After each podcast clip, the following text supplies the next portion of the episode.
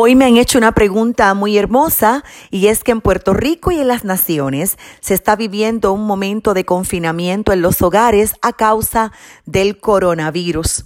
Y la pregunta es, ¿cómo describirías a Jesús física y emocionalmente en un momento como este?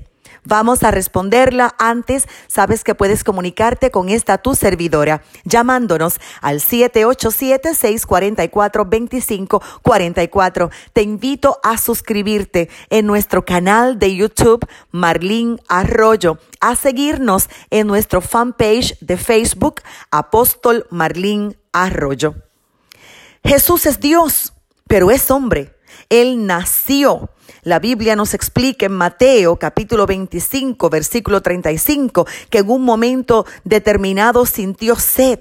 Allí mismo en Mateo 4:12 nos explica que tuvo hambre. Juan 4:6 explica que también sintió cansancio. Él murió. El evangelista Mateo lo presenta en el capítulo 8, verso 10 como asombrado, impresionado. También lo presenta en, 9, en el 9:30 reprendiendo. Muchas veces lo presenta el evangelio de Mateo sintiendo compasión de la gente.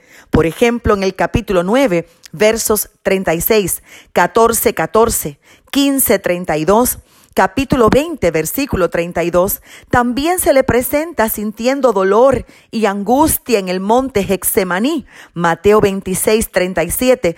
En un momento también sintió el abandono capítulo 27, versos 46, se preocupó, lloró, emocionalmente perfecto, tan Dios, pero al mismo tiempo tan humano. Y yo creo que en este momento está rogando por su iglesia y con un deseo profundo de que el mundo se arrepienta de su maldad.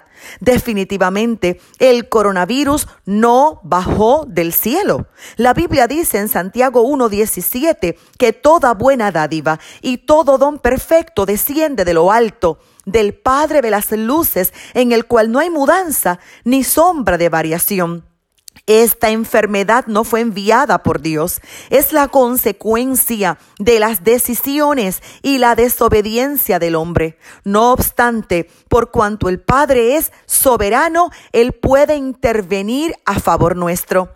Creo que el Padre está escuchando las oraciones de la iglesia y Jesús está clamando por nosotros porque la Biblia enseña que Él está sentado a la diestra del Padre y Él es abogado nuestro. Mientras tanto, a nosotros, su iglesia, el Espíritu Santo nos capacita para responder a esta situación de una forma emocionalmente apropiada, obviamente de acuerdo al temperamento y la personalidad que Dios nos ha dado. Vamos a superar este confinamiento en nuestros hogares y vamos a vivir lo que dice Romanos capítulo 8, verso 28 y sabemos que para los que aman a Dios, todas las cosas cooperan para bien. Esto es para los que son llamados conforme a su propósito. Amén. Sigamos orando.